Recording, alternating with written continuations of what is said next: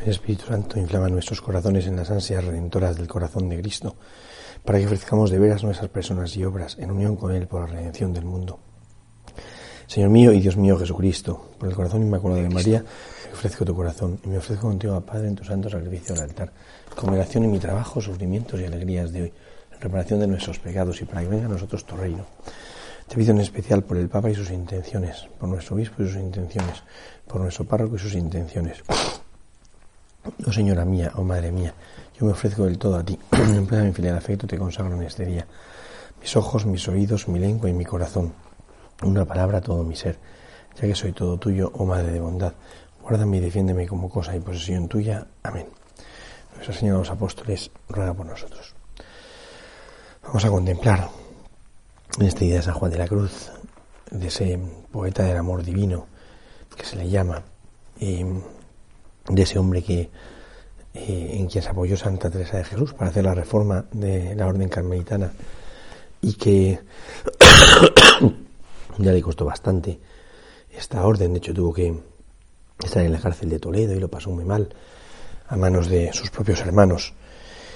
Y sin embargo no es un hombre que se deje envenenar, sino que se coloca en, el nivel del amor, ¿eh? del amor.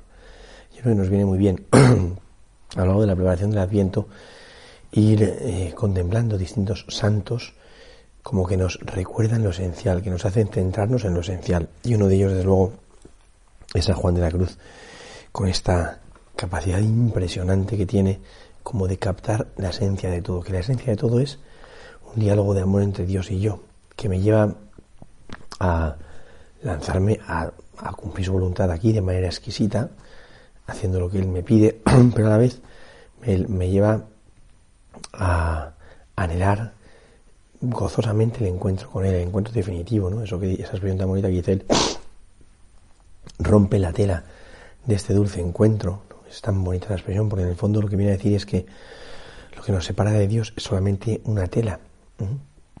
Y que lo que quiere es que se rompa, que se rasgue la tela para que se produzca el encuentro entre los amados, ¿no? entre los amantes, entre Dios y yo, ¿no? O sea, la necesidad de, que se dé de verdad ese, ese abrazo, ¿no? O, cómo entiende también él, dice que tiene cosas tan bonitas, cómo entiende también la, oración, que utiliza muchas expresiones para hablar de la oración, pero dos de ellas a mí me ayudan mucho, ¿no? La primera es con esa comparación que hace de la caza, Dice, tras de un amoroso lance y no de esperanza falto, volé tan alto, tan alto que le di a la caza alcance, ¿no?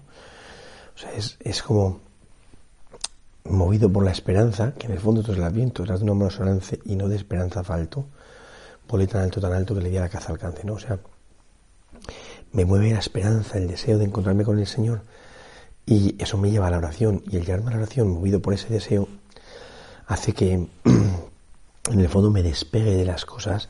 En la oración, sin duda, es necesario hacer todo un proceso como de centrarse, de hacer presencia de Dios, de olvidarse del fragor de las cosas, ¿no? de, de, cómo cautivan y captan mi corazón las cosas. Entonces, es irme a lo esencial. Pero bueno, ni es irme a lo esencial, me voy despegando hasta que llego al encuentro con el Señor, ¿no? Volé tan alto, tan alto que de día la caza alcance, ¿no? Y la otra es una que me utiliza muchas veces que También a me gusta muchísimo. Dice que la oración es em, olvido de lo creado, o sea, prescindo de lo creado, memoria del Creador, hacerme consciente de que estoy ante el Creador y quiero ir a Él, atención al interior y estarme amando al amado, ¿no?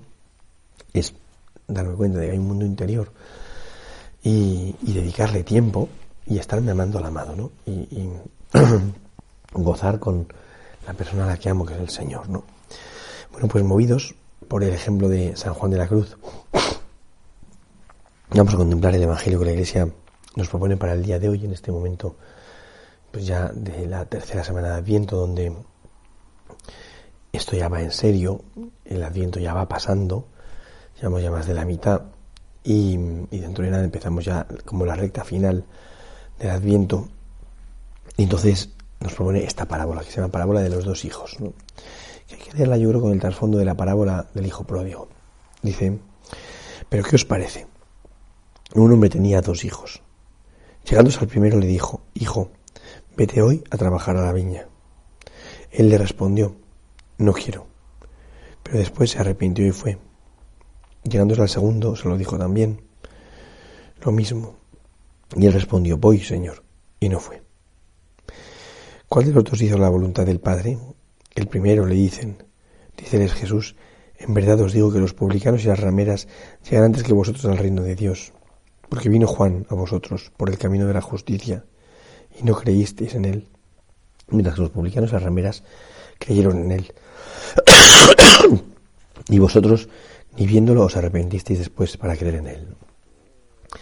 Em, esta parábola que pone el Señor, que como digo, a mí me gusta leerla a la luz de la parábola del hijo pródigo, son dos hijos. El primero eh, es justo al revés de los hijos de la parábola del hijo pródigo, porque el primero dice, no voy, no quiero ir, ¿no? Voy a trabajar a la viña, veo de trabajar a la viña, que también em, se puede leer con el trasfondo de la parábola de los viñadores que son contratados en distintos momentos del día.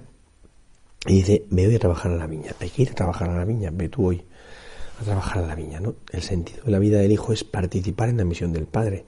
Y la misión del padre es ir a la viña a trabajar, por eso dice, ve hoy a trabajar a la viña, ¿no? Y él dice, no quiero. Eh, dice, pero luego se arrepintió y fue. Entonces, en un primer momento sale de él como su pasión desordenada, su pereza podría ser, o cualquier pasión que le lleva a decir, no me da la gana, no, no quiero. Y se revela contra contra el padre, no quiero. Pero después se arrepintió y fue, ¿no? Y en la otra, en el otro ejemplo, el hijo pequeño al segundo y dice, ve, y dice, sí, voy ahora, pero luego no fue. Esta parábola se podría interpretar también, que, o sea, es una de las tramas del Evangelio de San Mateo, en el Evangelio de San Mateo, Jesús viene a formar el, el nuevo Israel a partir del antiguo Israel, o sea, hay un Israel con el que se hizo una alianza, el pueblo de Israel, y a él se deben incorporar los gentiles, que es el pueblo que cometió el pecado original y que, bueno, todos cometieron el pecado original, pero que no, volvió a la alianza, ¿no?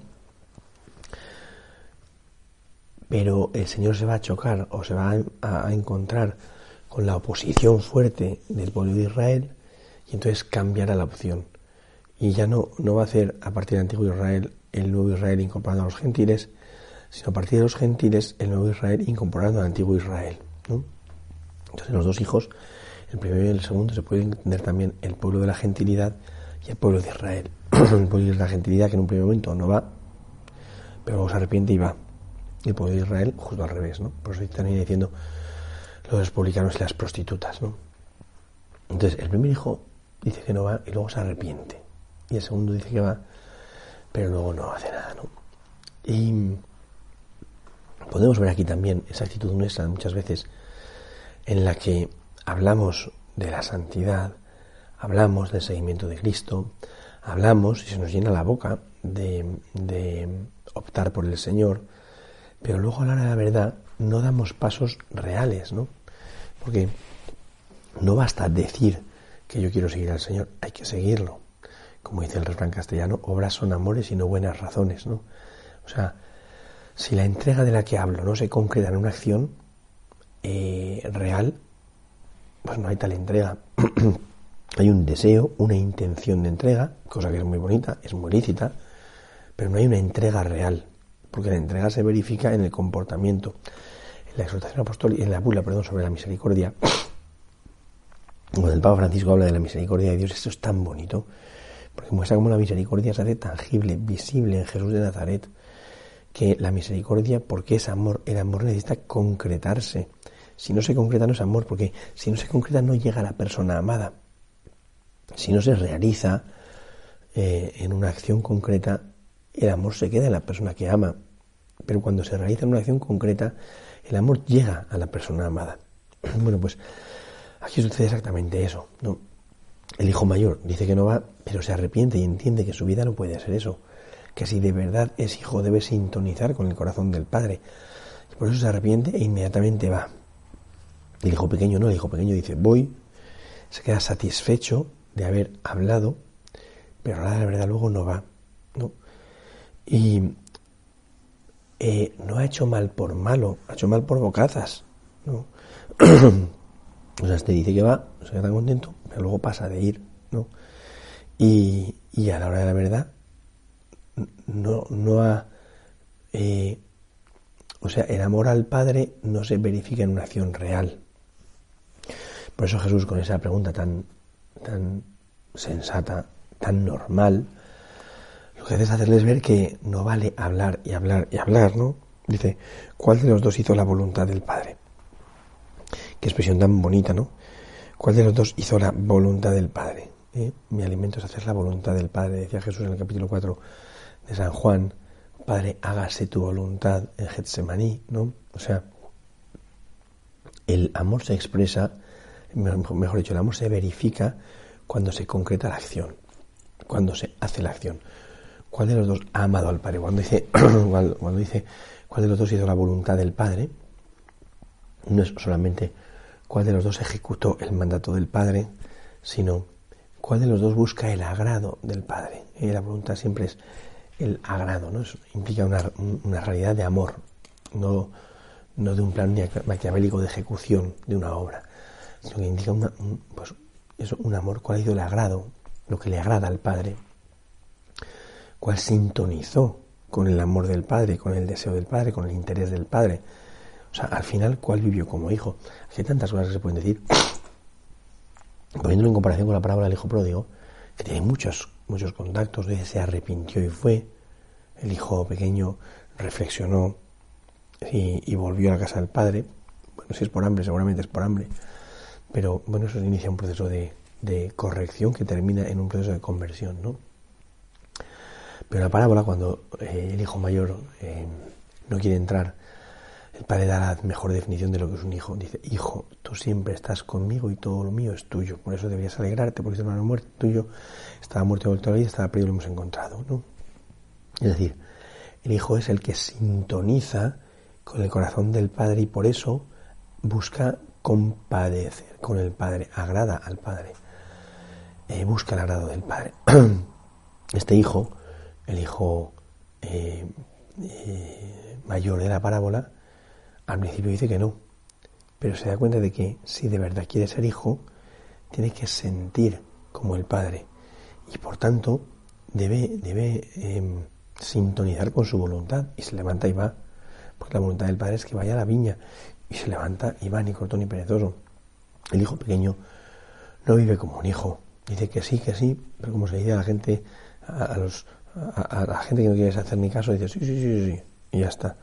Pero ahora la verdad haces lo que tú quieres y prescindes del interés, del agrado, de lo que la persona eh, pretendía. O sea, te da igual el agrado de la otra persona. Entonces no hay una relación de amor. Entonces sí, sí voy, pero luego no va. ¿no? Y por eso Jesús hace esta aplicación tan fuerte de la parábola, poniendo un ejemplo eh, duro, muy duro, ¿no? Dice, en verdad os digo, es una palabra muy fuerte, ¿no? Os digo con toda firmeza, amén, utiliza la expresión, ¿no? Que los publicanos y las prostitutas os llevan la delantera en el reino de Dios. Os llevan la delantera en el reino de Dios. Está diciendo a los saduceos, a los ancianos, al consejo, ¿no? A la gente eh, más cumplidora y que se había adueñado de la ley, del cumplimiento de la ley, ¿no? Y, dice, dice, ¿no? Eh, os digo que eso os lleva a la delantera del reino de los cielos. O sea, los publicanos y las prostitutas, o sea, la gente más indeseable según el concepto del pueblo de Israel. Las prostitutas porque venden su cuerpo y los publicanos porque venden su conciencia, ¿no? Y colaboran con el mal. Entonces, eh, esto les parecería horroroso.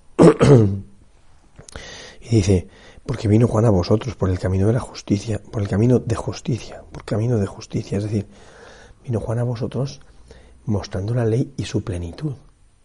Es decir, Juan, eh, preparando ese pueblo bien dispuesto, que piensa en una conversión al final de los tiempos, lo que hace es mostrar cómo la ley culmina en un cambio interior, en un cambio de corazón, y que deja al hombre con mucha humildad dispuesto para que Dios actúe. ¿no? Vino Juan por camino de justicia, y no creísteis en él. Y no le hicisteis ni caso. ¿De qué está quejando Jesús? De una cosa que aparece muchísimo en el Evangelio, especialmente en San Lucas, estamos en San Mateo, pero bueno, pero mucho en San Lucas, ¿Qué es la esclerocardía? La dureza de vuestro corazón. O sea, por vuestra terquedad. Es por lo que dice Moisés muchas de las cosas que dice, porque no os da la gana de abriros al Señor, de convertiros. No queréis eh, participar de la redención. O sea, con vuestra actitud os quedáis fuera, porque no queréis.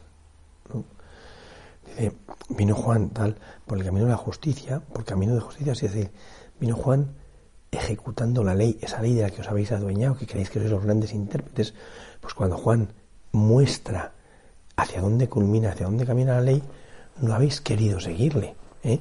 no, habéis, no habéis aceptado el, el, dejaros interpelar por la ley, no.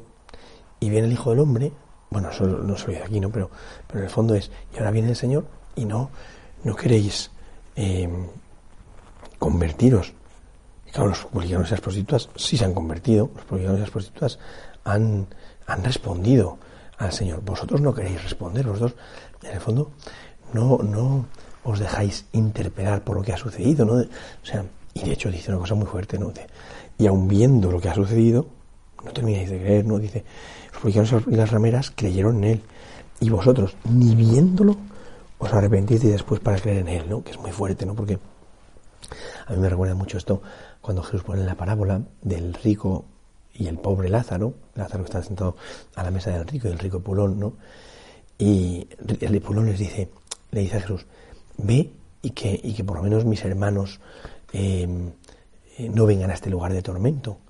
Dice, no, no, que era la ley y los profetas. Dice, no, no, es que a la ley y los profetas no les van a hacer ni caso. Y de Jesús, si no hacen caso a la ley y los profetas, tampoco harán caso ni aunque resucite un muerto. Que es una frase muy dura. Pues aquí es lo mismo.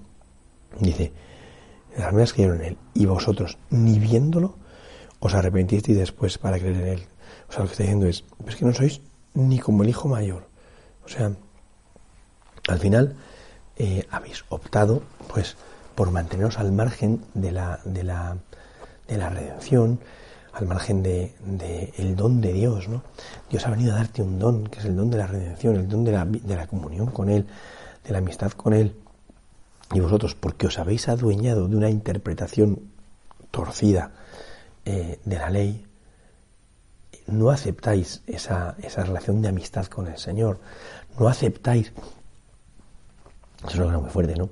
Porque Dios está continuamente eh, dando signos de intimidad, de amistad, de amor, y nosotros estamos constantemente rechazando esos signos.